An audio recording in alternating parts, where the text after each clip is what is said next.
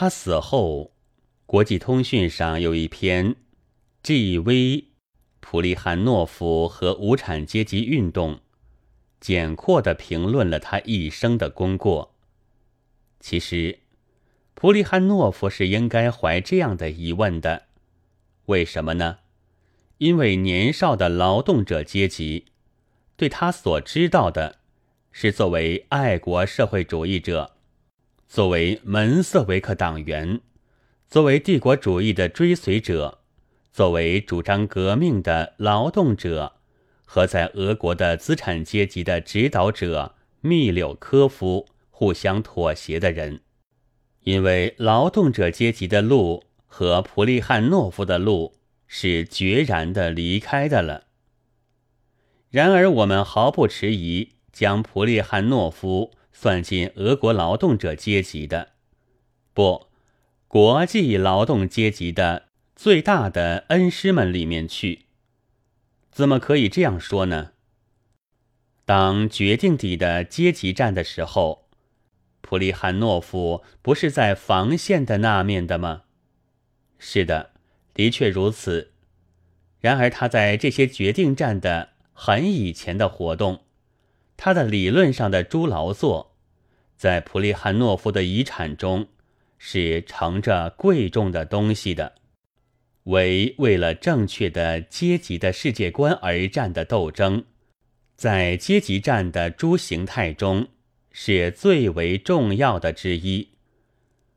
普利汉诺夫由那理论上的诸劳作，更几世代，养成了许多劳动者革命家们。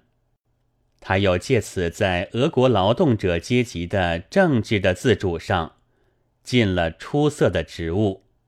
普利汉诺夫的伟大的功绩，首先是对于民意党，即在前世纪的七十年代，相信着俄国的发达，是走着一种特别的，就是非资本主义的路的那些知识阶级的一伙的他的斗争。那七十年代以后的数十年中，在俄国的资本主义的堂堂的发展情形，是怎样的显示了民意党人中的见解之物，而普利汉诺夫的见解之对呀？一八八四年由普利汉诺夫所编成的以劳动解放为目的的团体——劳动解放者团体的纲领。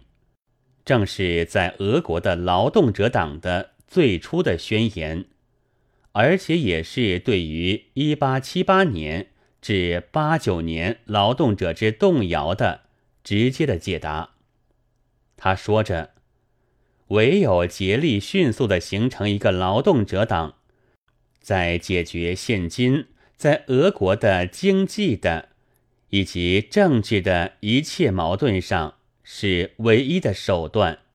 一八八九年，普利汉诺夫在开在巴黎的国际社会主义党大会上说道：“在俄国的革命的运动，只有靠着革命的劳动者运动才能得到胜利。我们此处并无解决之道，且也不会有的。”这普利汉诺夫的有名的话。绝不是偶然的。普里汉诺夫以那伟大的天才，拥护着在市民的民众主义的革命中的无产阶级的主权，只数十年之久，而同时也发表了自由主义的有产者在和帝制的斗争中，竟懦怯的成为奸细。化为犹疑之至的东西的思想了。普利汉诺夫和列宁一同是火花的创办指导者。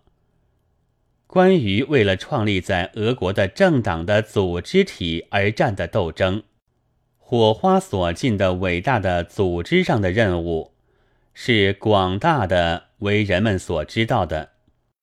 从一九零三年至一九一七年的普利汉诺夫，生了几回大动摇，倒是总和革命的马克思主义违反，并且走向门瑟维克去了。惹起他违反革命的马克思主义的诸问题，大抵是什么呢？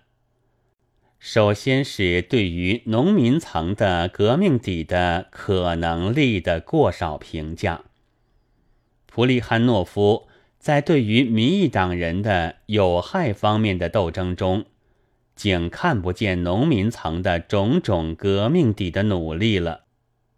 其次是国家的问题，他没有理解市民的民众主义的本质，就是他没有理解。无论如何，有粉碎资产阶级的国家机关的必要。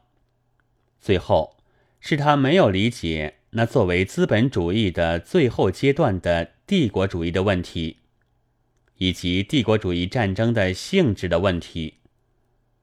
要而言之，普利汉诺夫是与列宁的强处有着弱处的，他不能成为。在帝国主义和无产阶级革命时代的马克思主义者，所以他之为马克思主义者，也就全体到了收场。普利汉诺夫于是一步一步，如罗若·卢森堡之所说，成为一个可尊敬的化石了。在俄国的马克思主义建设者普利汉诺夫。绝不仅是马克思和恩格斯的经济学、历史学以及哲学的单单的媒介者，他涉及这些全领域，贡献了出色的独自的劳作，使俄国的劳动者和知识阶级确实明白马克思主义是人类思索的全史的最高的科学的完成。普利汉诺夫是与有力量的，为普利汉诺夫的种种理论上的研究，在他的观念形态的遗产里，无疑的是最为贵重的东西。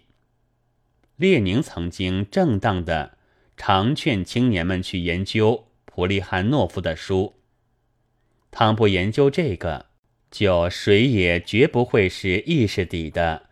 真实的共产主义者的，因为这是在国际底的一切马克思主义文献中最为杰出之作的缘故。